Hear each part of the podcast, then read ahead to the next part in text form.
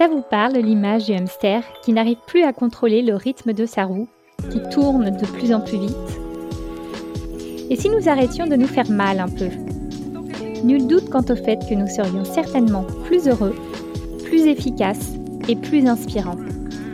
Je suis Claire Lebleu, exploratrice des justes temps et créatrice de ce podcast, dans lequel je discute un jeudi sur deux avec des personnes engagées et épanouies, qui nous parlent de leur rapport au temps, de leurs expériences et motivations à vivre des rythmes vertueux et plus respectueux, pour elles, mais aussi pour nous tous. Ce podcast, c'est un peu ma thérapie bienveillante pour prendre du recul, me recharger en énergie et repartir dans la bonne direction, et pour longtemps cette fois-ci. J'avais envie de vous le partager pour notre bien-être à tous. Merci infiniment à Monica pour sa musique. Être son propre patron. Qui n'en a jamais rêvé pour autant, entre l'envie et le passage à l'acte, c'est toute une histoire que l'on se raconte. Et beaucoup de personnes s'imaginent ne pas être suffisamment armées pour faire le grand plongeon dans le monde des startups et des courses à la levée de fonds. Tout de suite, ça en calme plus d'un et moi la première. Je n'ai malheureusement plus 30 ans et mes adorables gremlins me le rappellent au quotidien. Préserver son énergie pour durer, c'est primordial. Alors comment font les entrepreneurs? C'est quoi leur secret? Que prennent-ils comme drogue? Ce sera le sujet de ma conversation du jour avec Solène Pigné, ancienne consultante en stratégie, reconvertie en Sherpa pour entrepreneurs engagés. Bonjour Solène. Bonjour Claire. Merci beaucoup euh, pour ton invitation et pour cette super intro. Avec grand plaisir. Solène, tu n'as pas toujours été dans l'entrepreneuriat. Euh, pourquoi ce second choix? En fait, moi, je me suis reconvertie après quelques années euh, dans le monde salarié. J'avais jamais imaginé être entrepreneur. En fait, euh, je sais pas, je pense qu'à l'école, on nous en parlait pas forcément. Et puis, euh, j'avais cette image, en fait, euh, de l'entrepreneur qui était, bon, déjà un homme, qui avait une bonne quarantaine d'années, des cheveux blancs, un, grand réseau. Et puis, euh, voilà, qui avait cette capacité à, je sais pas, avoir une idée révolutionnaire, à lever des fonds, à avoir une, ouais, un, un tempérament très extraverti. Et moi, je suis plutôt introvertie introvertie, pardon. oui, je m'étais vraiment jamais du tout projetée dans l'entrepreneuriat, en tout cas euh, jeune et, même en début de carrière. Et finalement, euh, en fait, j'ai fait un, un petit burn-out. Enfin, j'ai frôlé le burn-out, on va dire, dans mon, mon dernier poste euh, que j'ai occupé en tant que salarié. Et donc, c'est posé la question de euh, quoi faire pour, euh, voilà, pour euh, survivre. donc, j'ai posé ma démission. À l'époque, en fait, j'habitais j'habitais déjà à l'étranger, ce qui est toujours mon cas. J'habite en Turquie, à Istanbul. Et quand on est expatrié et qu'on quitte son travail, bah déjà, on n'a aucune aide quelconque. J'ai pas touché de chômage ou de quoi que ce soit. Et puis, c'est assez compliqué de retrouver un travail dans le dans le système euh, euh, salarié, il y, a les, voilà, des questions de permis de travail, etc. Et puis, je n'avais pas du tout envie de, de réintégrer une entreprise parce que euh, je venais de frôler quelque chose de, très difficile euh, et j'avais peur en fait de, retomber dans un rythme qui m'aurait été imposé euh, avec des conditions de travail qui, euh, étaient malsaines. Donc, euh, c'est en fait de là qu'est partie l'idée de me créer mon propre euh, job.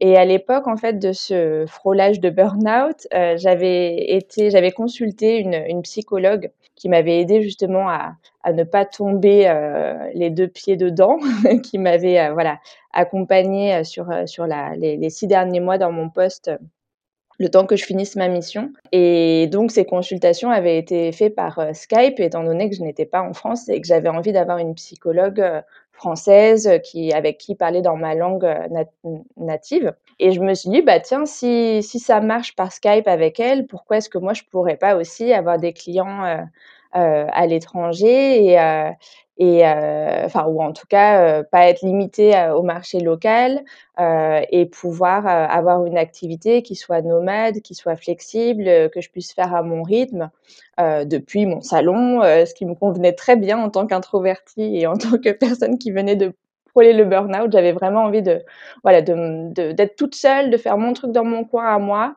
et c'est en fait cette voilà cette clé d'entrée qui m'a amenée à entreprendre. Et le burn-out, tu, tu sais euh, quels ont été euh, les facteurs euh, déclencheurs et, ce qui fait que tu t'es dit, bah, je ne peux pas retourner dans le salariat? En fait, à l'époque, je dirigeais la filiale de mon entreprise qui était basée à Londres, en Turquie. Donc, j'avais une petite équipe de cinq personnes. Et j'avais, je pense, déjà été promue un peu trop tôt dans ma carrière. J'avais peut-être pas les épaules, en fait, pour manager une équipe. Mais comme j'étais quelqu'un de très déterminé, de très investi dans mon travail, que j'avais eu d'excellents résultats les premières années, euh, que j'étais une des meilleures de mon, entreprise, quoi, on m'a voilà, on m'a proposé euh, ce poste. Et comme à l'époque j'avais rencontré déjà mon amoureux, qui est plus tard devenu mon mari, euh, j'ai dit oui tout de suite parce que j'avais très envie d'être en Turquie, le pays d'où lui est originaire. Je pense que ça, ça a été un premier facteur d'avoir trop de responsabilités trop vite et de me mettre aussi une énorme pression parce que euh, je voulais absolument euh, que ça fonctionne. Et puis, j'étais pas très bonne manager. j'étais très exigeante envers moi-même dans mon travail et donc très exigeante envers les autres, mais je savais pas vraiment bien les guider. Donc, je me suis mis à, faire le travail de tout le monde, en fait, euh, la journée. Puis, du coup, le soir, bah, je faisais mon travail à moi. Hein Je pense que ça, c'est un des facteurs. Mais ce qui m'a vraiment, euh, ce qui m'a vraiment fait euh, basculer, c'est qu'en fait, euh, moi, j'ai fait des, des, études en développement durable. J'ai un master en développement durable. J'ai pas forcément trouvé de travail salarié dans ce secteur-là. Mais je me suis dit, c'est pas grave, je vais travailler. Et puis, au fur et à mesure que je grimpe les échelons, je vais pouvoir mettre ma petite patte et, et pourquoi pas un jour insuffler le développement durable de l'intérieur de l'entreprise. Et donc, j'avais eu ce poste de directrice. Et je me suis dit, bah, ça y est, c'est bon, je, suis enfin à au, bon échelon pour avoir une marge de manœuvre pour insuffler ça. Et quand j'en ai parlé, on m'a, on l'a, on l'a accepté en me disant, bah oui, pourquoi pas, ça a l'air de tenir à cœur. Bon bah d'accord, mais euh, sur ton temps libre. Donc euh, du coup, euh, ok, soirée week-end. Et puis moi, bonne poire, bonne élève, oui, oui, pas de problème, je, m'auto-sacrifie.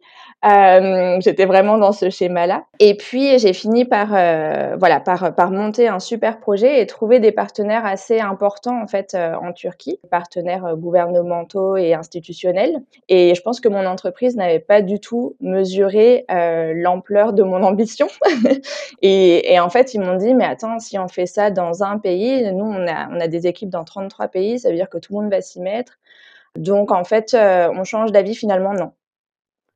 Et donc j'ai dû aller revoir toute penaude mes partenaires que j'avais mis des mois à signer pour leur dire, ben en fait finalement euh, mon patron il veut pas.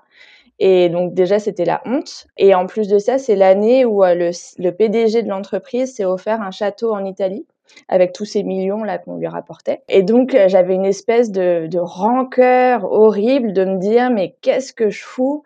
À travailler euh, comme une malade pour que euh, des actionnaires et un PDG s'en mettent plein les poches.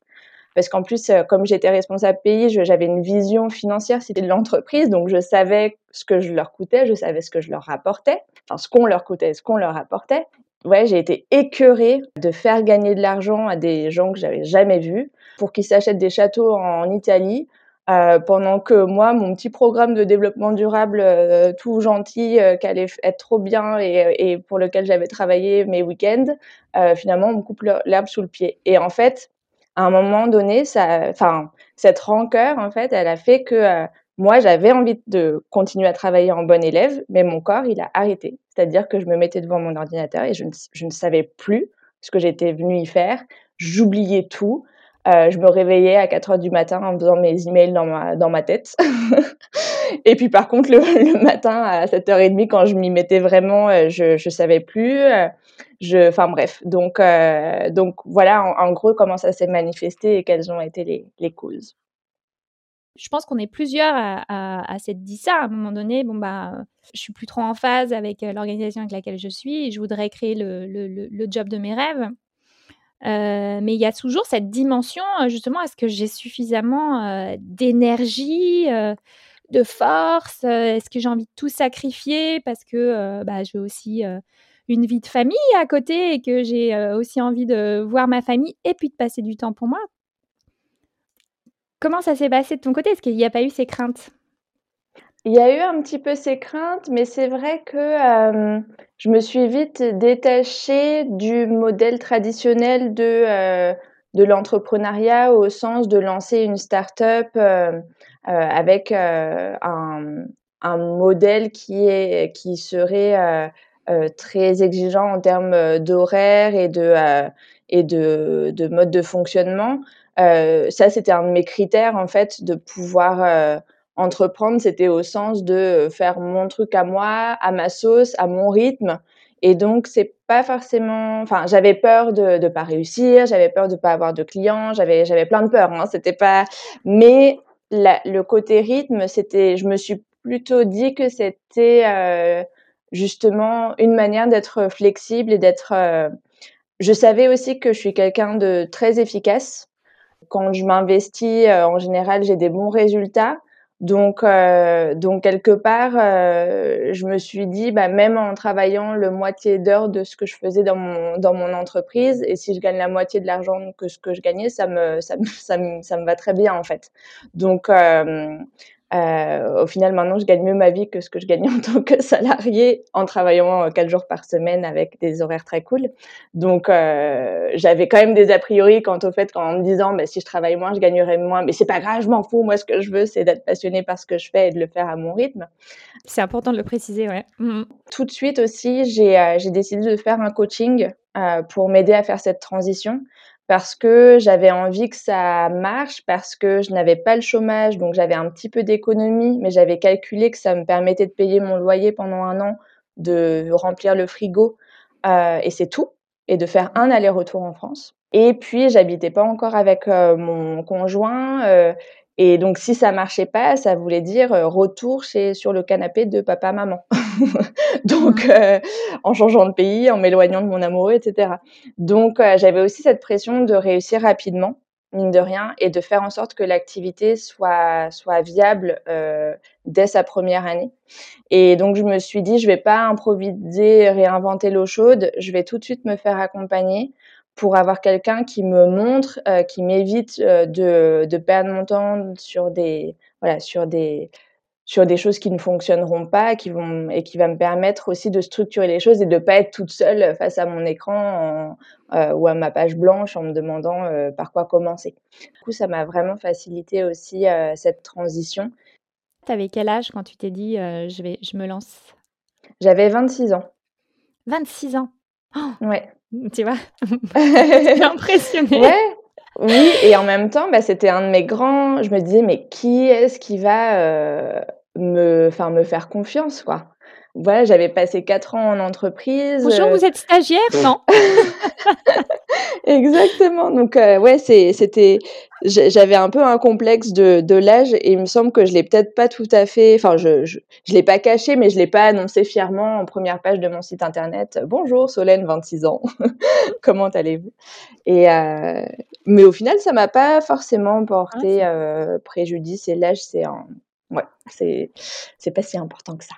Et en tout cas, tu avais déjà une idée, euh, précise à 26 ans de ce que tu voulais faire en tant qu'entrepreneur? La coach qui m'a accompagnée m'a aidée à structurer mes idées. Je je savais ce que je voulais pas, euh, et j'avais quelques pièces de puzzle que je voulais. Donc quelque part, j'avais déjà pas mal de de pièces. Après, il a fallu structurer, choisir exactement quelle cible, tester deux trois deux trois deux trois formats de prestations etc. Mais les les pièces du puzzle étaient étaient là, en fait, ouais. C'est à ce moment-là que tu as créé directement, euh, ton cabinet de conseil, euh, Creator for Good, euh?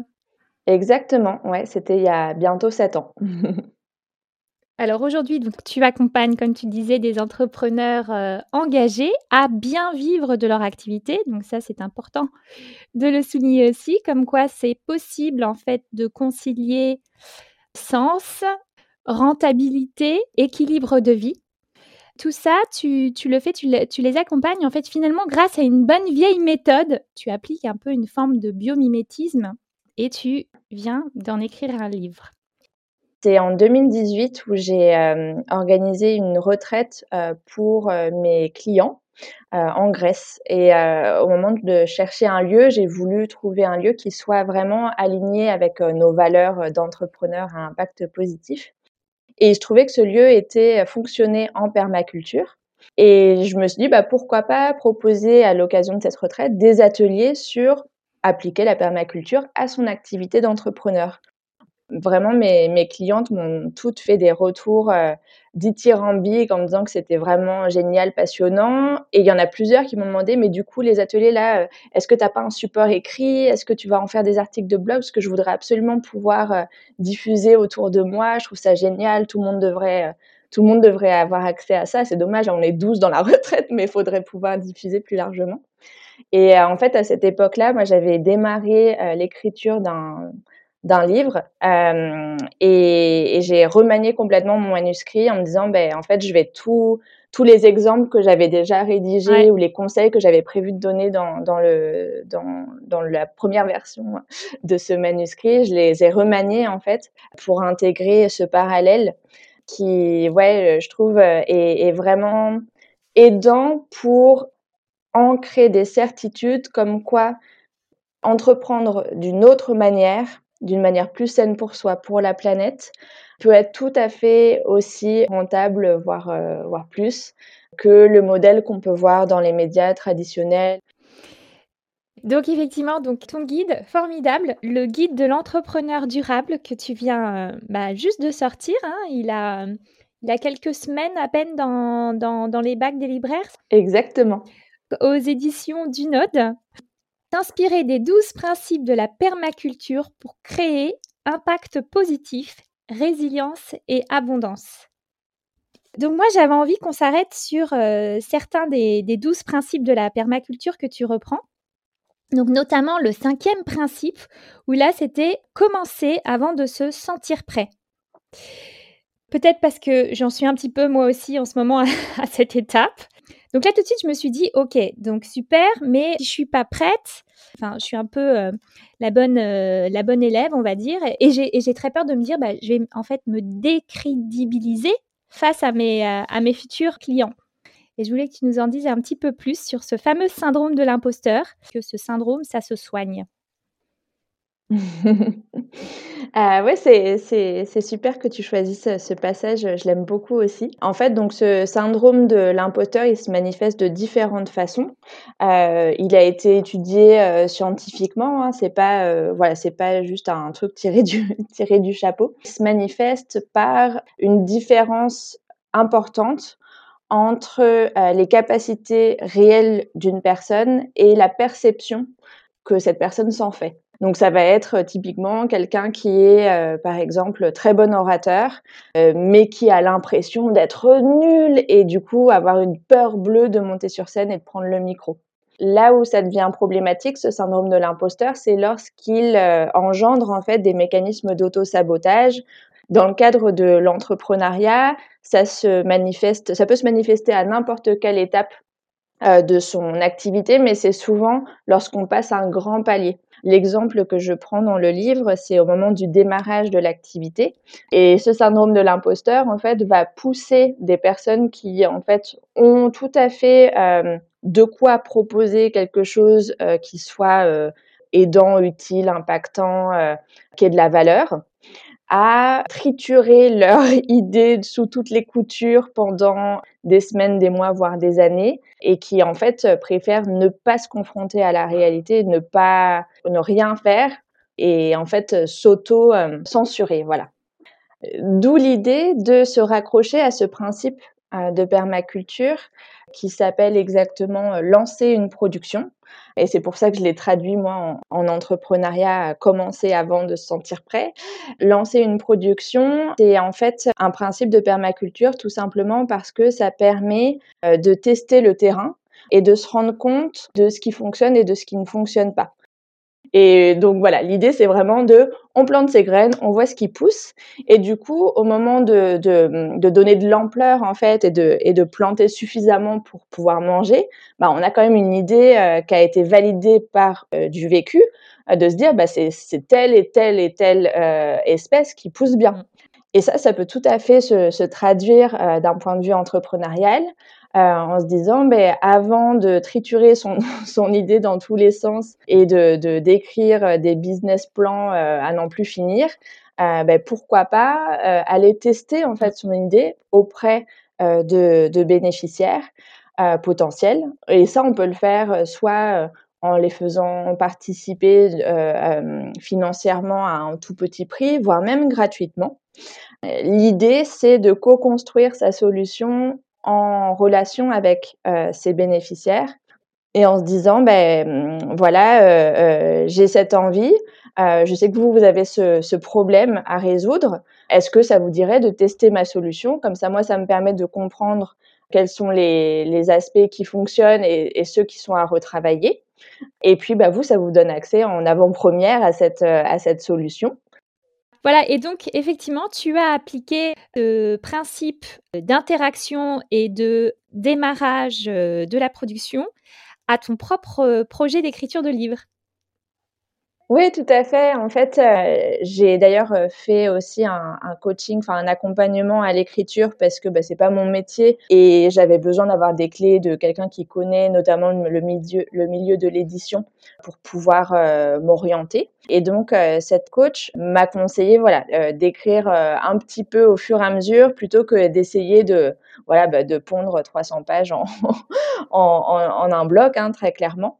Et puis, du coup, ça fait baisser la pression parce qu'on se dit, bon, bah, on écrit une demi-heure. Euh, je sais plus exactement le nombre de mots que je m'étais fixé en objectif chaque jour, mais du coup, c'est beaucoup plus faisable que de se dire j'écris un, livre, ça ça fait peur. J'écris euh, deux pages Word, ça euh, voilà, je, je, le fais régulièrement, donc c'est pas difficile. Par contre, j'avais beaucoup de mal à me relire euh, non pas que ce soit difficile euh, de lire des mots euh, sur une page, parce que je m'auto-jugeais en disant que, que c'était plat, que c'était nul, que c'était que tout le monde le savait, que il y avait rien d'innovant, que ou alors qu'au contraire j'étais complètement perchée, que voilà que, que ça ne ferait sens pour personne. Enfin bon, voilà, j'avais toutes ces toutes ces peurs, parfois un peu violentes et méchantes hein, envers moi-même, euh, faut le faut le dire. Et euh, toujours d'ailleurs sur les sur les conseils de ma de la coach qui m'accompagnait, j'ai constitué ce que j'ai appelé un comité de relecture où j'ai proposé aux personnes qui me connaissaient déjà, de ma communauté qui connaissaient déjà l'activité Creators for Good,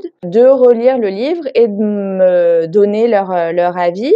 Alors j'avais constitué un questionnaire assez détaillé hein, pour savoir bah, cette partie-là, euh, c'était pas juste est-ce que c'est bien, c'est pas bien, mais euh, qu'est-ce qui est trop long, trop court, qu'est-ce qui fait sens, qu'est-ce qui est pas assez expliqué, est-ce qu'il y a des choses qui sont pas claires, est-ce qu'il y a des choses au contraire où c'est trop long pour vous et vous, voilà, vous, vous avez compris, euh, on n'a pas besoin d'y passer tant de temps. Enfin, voilà, donc c'était, j'avais demandé des retours assez détaillés. Et donc moi, mon objectif c'était d'avoir une dizaine de personnes qui puissent qui puissent relire, justement parce que je n'arrivais pas à faire ce travail en fait, je n'arrivais pas à avoir un œil objectif et à ma grande surprise, déjà, j'ai une trentaine de volontaires.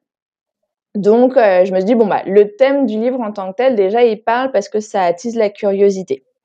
Ensuite, euh, donc j'ai eu ces retours qui étaient donc très constructifs et effectivement, il y avait plein de choses à changer. Il y avait des choses trop longues, trop courtes, mal expliquées, ça manquait d'exemples, ou là c'était trop ceci, trop ce, ou pas assez cela.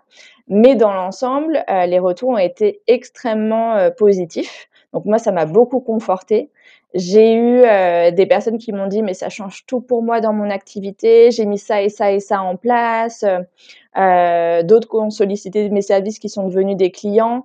Alors que pour moi c'était vraiment le livre 1.0, pas du tout abouti. Euh, il manquait des parties. Enfin, c'était, j'étais pas du tout fière en fait de ce manuscrit. Euh, c'est pour ça que j'avais demandé des volontaires. Limite, euh, j'aurais pu, j'aurais dû peut-être les les payer. Enfin, en tout cas dans ma tête, je me disais, mais c'est, enfin, les pauvres quoi, ils vont devoir se dépatouiller avec ce gros document Word pas du tout digeste. Et en fait, non, ça, ça, ça m'a, ça m'a prouvé que le livre était, voilà, avait un intérêt, était impactant démontrer aussi mon expertise parce que c'est aussi l'enjeu hein, quand on est entrepreneur et qu'on publie un livre, ça rapporte rien financièrement. Donc le but c'est aussi de pouvoir euh, bah, avoir un impact en tant que tel auprès de plus de auprès de plus de monde et pourquoi pas euh, euh, être une clé d'entrée vers ces services et vers ce qu'on propose.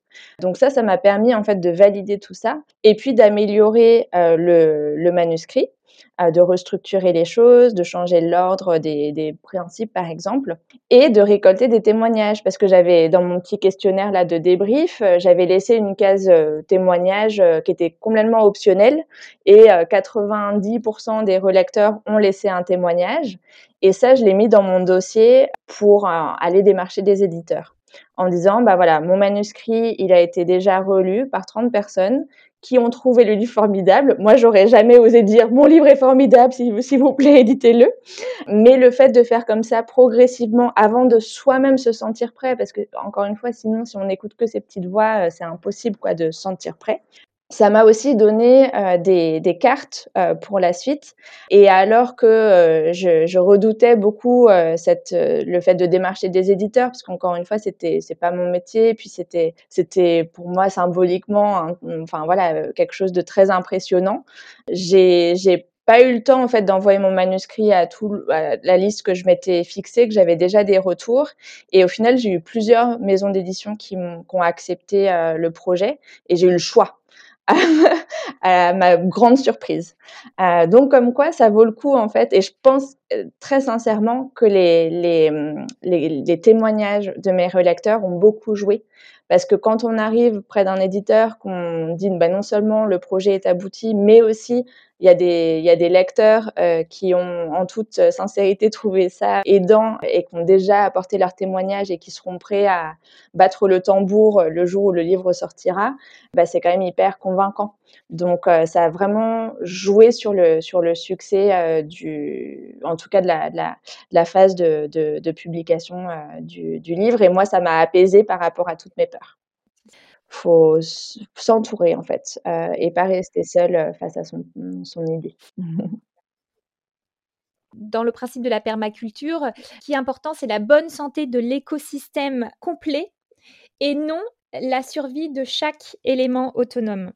Ça, c'est un, un, biais cognitif en fait où euh, on a tendance à se focaliser sur ce qui ne va pas euh, c'est bien, ça fait écho à la conversation qu'on vient d'avoir sur le, le, perfectionnisme.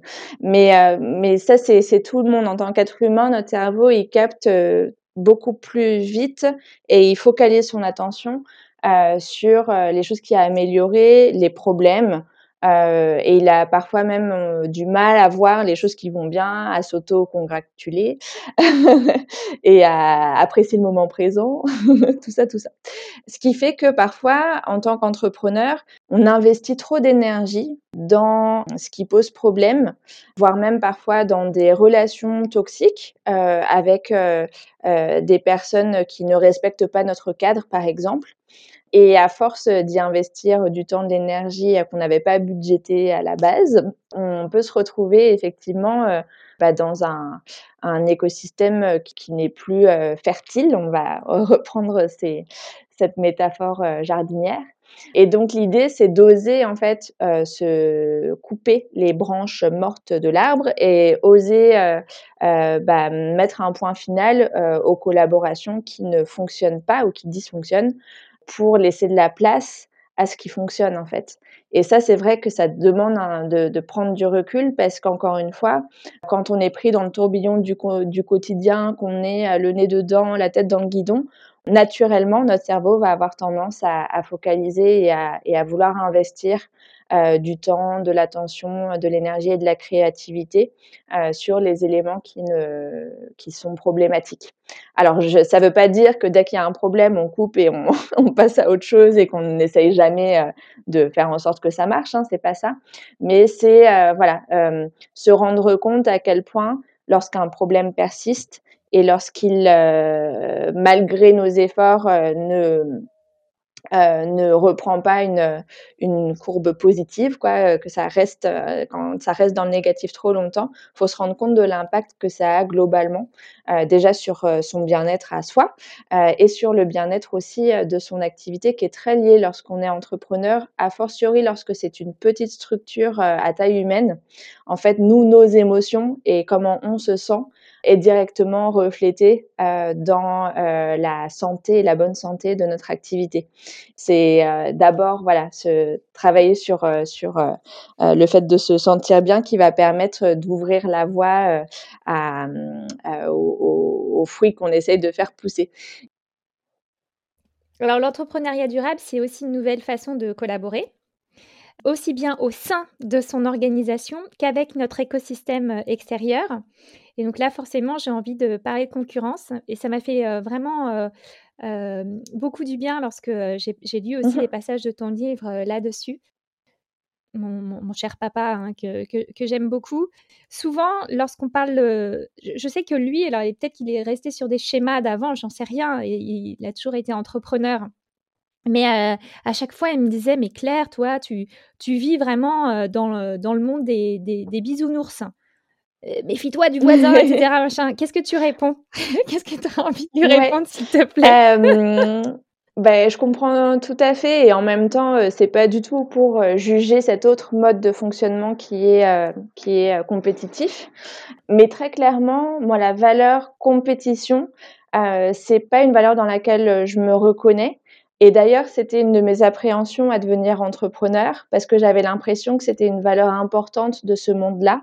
Et comment réussir quand on n'a pas d'esprit de compétition? En gros, c'était une de mes questions. Donc heu, je me reconnais tout à fait dans ce que tu viens de partager et en fait, heu, il y a un livre que j'ai beaucoup aimé de Pablo Sévigne Sévigné, je ne sais plus comment on prononce son nom de famille, je suis désolée pour lui, qui s'appelle «L'entraide, l'autre loi de la jungle» et qui vient justement questionner cet a priori ou cette impression qu'on a du monde sauvage qui serait extrêmement compétitif avec, heu, les lions qui mangent les gazelles et en gros, c'est la jungle d'ailleurs cette expression-là, elle veut bien dire ce qu'elle veut dire et or, Mmh. lorsqu'on s'y penche d'un petit peu plus près, on se rend compte que le monde naturel est extrêmement coopératif et que l'entraide des espèces est, heu, extrêmement importante pour la survie, heu, de toutes. Donc là encore, on peut faire un parallèle avec ce qu'on vient de dire. C'est ce que j'adore dans la permaculture, c'est que tous les tous les angles, tous les principes se répondent les uns les autres. Et là où c'est intéressant en tant qu'entrepreneur, c'est que, heu, coup vient challenger, heu, cette notion cet a priori qu'il faudrait être en compétition avec les autres entreprises de notre écosystème, qu'elles aient des solutions, heu, comparables à la nôtre ou qu'elles soient même de taille très différentes ou similaires. Et l'idée en fait, heu, en tant qu'entrepreneur, durable, c'est de se dire: «Beh, plutôt que d'être en compétition avec, les autres acteurs de mon écosystème, et si je collaborais? Et si on s'entraidait?» Parce que finalement, heu, si on estime que l'entrepreneuriat ou le fait de créer des entreprises, ça a pour but premier de résoudre des problèmes de société, les autres acteurs de notre écosystème, eux aussi, visent à résoudre, ce ce problème et donc, bah, pourquoi pas, échanger, s'entraider et faire en sorte que, tous ensemble, on puisse, couvrir l'ensemble problèmes à résoudre. J'en parlais tout à l'heure avec, mon activité, heu, de de conseil en stratégie. Moi, j'ai une capacité dans mon cabinet d'une quinzaine de projets en parallèle, ce qui est déjà pas mal, je peux en témoigner et des entrepreneurs à impact, il y en a pas 15 quoi et il y en a plusieurs centaines, plusieurs milliers. Donc heureusement que j'ai des des collègues d'écosystème, moi je les appelle comme ça, mes mes compétiteurs, qui chacun à leur échelle et chacun à leur manière apportent leurs solutions. Et puis il y a certaines personnes qui vont plus raisonner avec leur façon de faire et tant qu'ils trouvent des solutions, mais tant mieux et on se on se réfère les uns les autres, heu, facilement en fait. Qui permet aux bénéficiaires de trouver aussi plus vite une solution parce que quand on va voir quelqu'un qui me dit: «Ah bah non, moi je peux pas vous aider, que mais par contre je sais que mon voisin lui, il a la solution, peut-être aller regarder de ce côté-là», bah, c'est quand même chouette Donc euh, voilà, je pense qu'à ton papa, tu peux lui offrir ce livre de Pablo Sévigne. Euh, et, puis, euh, et puis, ce sera à lui de faire le parallèle. Génial. si, si, tu veux un, parallèle plus, plus, voilà, plus appliqué à l'entrepreneuriat, il y a un chapitre effectivement dans le guide de l'entrepreneur durable où, où je donne un exemple concret de, de collaboration versus compétition. Ouais, et qui est génial. Alors, question euh, bonus pour terminer notre conversation, mais qui est en lien avec les 12 principes de la permaculture et qui m'est vraiment très très cher, c'est la gestion de notre énergie. Quel conseil donnerais-tu à une amie entrepreneur euh, qui est au bout du rouleau, qui a besoin de lever le pied, mais qui ne sait absolument pas comment faire? D'abord, quelque chose de simple qu'elle pourrait mettre en place tout de suite, et puis ensuite quelque chose d'un petit peu plus peut-être ambitieux, qui est tout à fait aussi accessible, on va dire, un mmh petit peu plus dans le temps ah bah, c'est une très bonne question et je pense qu'il y a de nombreuses personnes qui vont se reconnaître dans ce dans ce schéma de comportement et je dirais que la première chose, c'est de se rendre compte que c'est un schéma de comportement. C'est-à-dire que quelque part, si on arrive, au bout de ses ressources, c'est qu'on a peut-être un système de croyances, ou en tout cas des a priori quant au fait que c'est normal, voire c'est nécessaire d'exploiter à fond ses ressources pour réussir, avancer, atteindre ses objectifs, euh, entreprendre ce qu'on veut. Et donc c'est déjà questionner en fait ce schéma, cette norme, hein, parce que malheureusement on baigne dedans. Est-ce que nos résultats sont si dépendants que ça de nos efforts? Il y a des personnes qui travaillent beaucoup et qui avancent peu. Il y a aussi des personnes qui travaillent peu et qui avancent euh, fort. et donc, il euh, faut d'abord euh, se, rendre compte que cette, cette mathématique interne qu'on a intégrée, qui nous a été transmise en plus dans notre société, de l'effort, n'est pas la seule manière de fonctionner. Il faut se rappeler que le mot travail en français vient du latin tripalium qui veut dire instrument de torture. Donc, euh, on n'est quand même pas très bien parti euh, culturellement pour euh, oser lever le pied. et tant qu'on tant qu'on n'a pas compris en fait que notre mode de fonctionnement il est basé sur ces croyances-là qui en plus ne nous appartiennent pas, c'est difficile de changer. Donc c'est pour ça que je pense que c'est la première étape. Tu demandais quelque chose de, de, très simple à faire quasi instantanément c'est d'aller en fait questionner ce système de croyances et peut-être même de trouver des exemples autour de soi de personnes qui travaillent beaucoup et qui avancent pas et de personnes qui travaillent euh, peu et qui avancent bien pour se dire bah oui, il faut que j'arrête de me dire que j'arriverai à rien euh, sans sans exploiter mes, mes ressources à fond, voire arriver au bout de mes réserves en permanence, parce qu'en général, lorsqu'on arrive dans cette situation, euh, ça nous est déjà arrivé par le passé.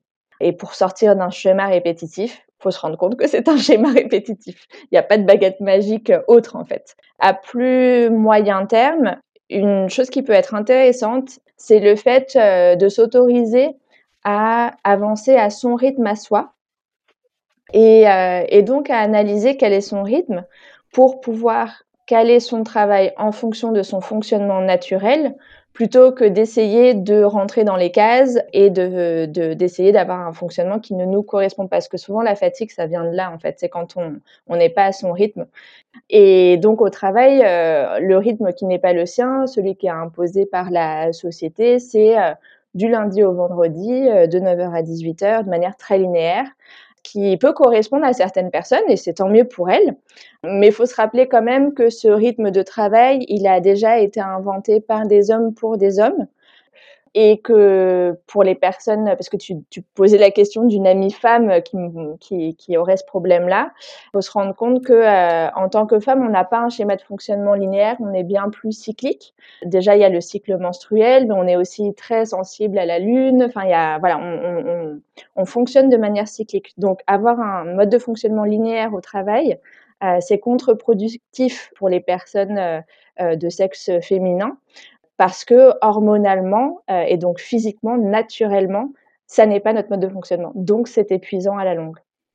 Et donc observer son rythme et oser en fait travailler en fonction de ce rythme-là. On peut aussi faire différents essais, mais euh, il y a des personnes qui sont par exemple très productives le matin et d'autres qui le sont plus en fin de journée, bah voilà, pourquoi pas s'autoriser à, si on sait que le matin de toute façon ça sert à rien, ben on s'autorise à commencer à travailler à 11 heures. Et puis voilà. Si on sait qu'après la pause déjeuner, on a besoin d'un temps de pause parce qu'on est voilà en, digestion, on a du mal à être à être productif, eh ben on sort se balader. Ça sert à rien d'essayer de, de, continuer à faire ses mails ou à, ou je sais pas, écrire son rapport ou ceci ou cela. Donc c'est voilà, s'autoriser à lever le pied dans les moments où le corps de toute façon n'est pas euh, à son plein potentiel. Et puis capitaliser sur les moments où le corps est en plein potentiel. Donc là, je parlais des moments de la journée, mais ça peut être aussi en fonction des saisons. Il y a des personnes, euh, euh, l'hiver euh, qui, euh, ont beaucoup de mal à avoir de l'énergie et l'été au contraire qui en ont plus. Moi, c'est mon cas, par exemple. je suis très sensible en fait au, soleil et à l'énergie que ça donne. Et le fait que culturellement on prenne ses vacances d'été l'été, pour moi, c'est pas idéal en fait, parce que l'été, moi, j'ai plein d'énergie, je déborde de créativité, et donc, bah, je, j'adapte aussi mes vacances en fonction de ça. Donc, j'ai tendance à prendre à prendre des pauses beaucoup plus longues l'hiver, à faire des week-ends de trois jours euh, quasi continuellement pendant les mois, euh, les mois d'hiver parce que euh, je sais que j'ai moins d'énergie en fait. J'ai dû être un crocodile, je pense, dans une autre vie. je prends mon énergie du soleil. C'est une des raisons d'ailleurs qui m'a amené à vivre à Istanbul. Et puis, dernier point, dernier exemple, moi, il y a quelques années, j'ai commencé à m'organiser en fonction de mon cycle menstruel. En fait, à un moment, j'ai arrêté ma contraception euh, hormonale pour des raisons euh, environnementales. Et donc, euh, j'ai commencé à être beaucoup, beaucoup plus sensible à mon, cycle et notamment à être clouée dans mon lit le premier jour des règles.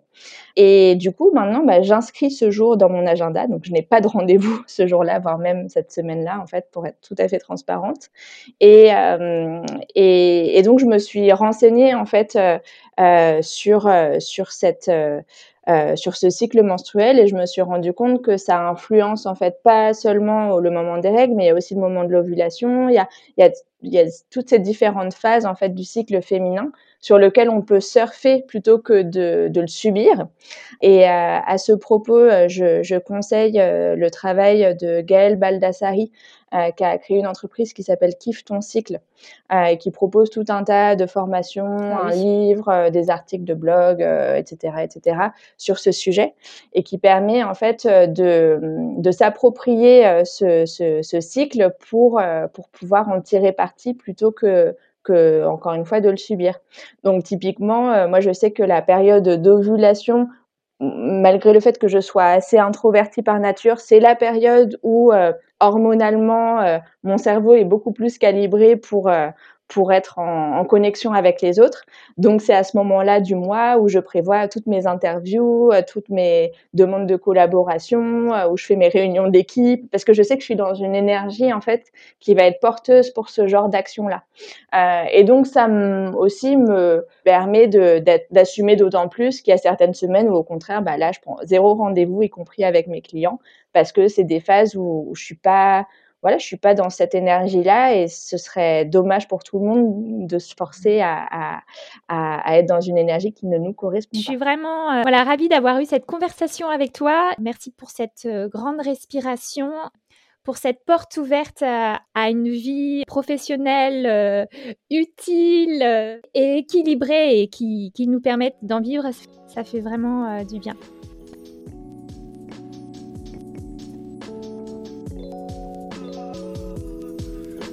Et maintenant, venez, on en discute sur mon compte Instagram, lebontempo.podcast ou sur ma page Facebook, Le Bon Tempo, et si le temps devenait notre allié.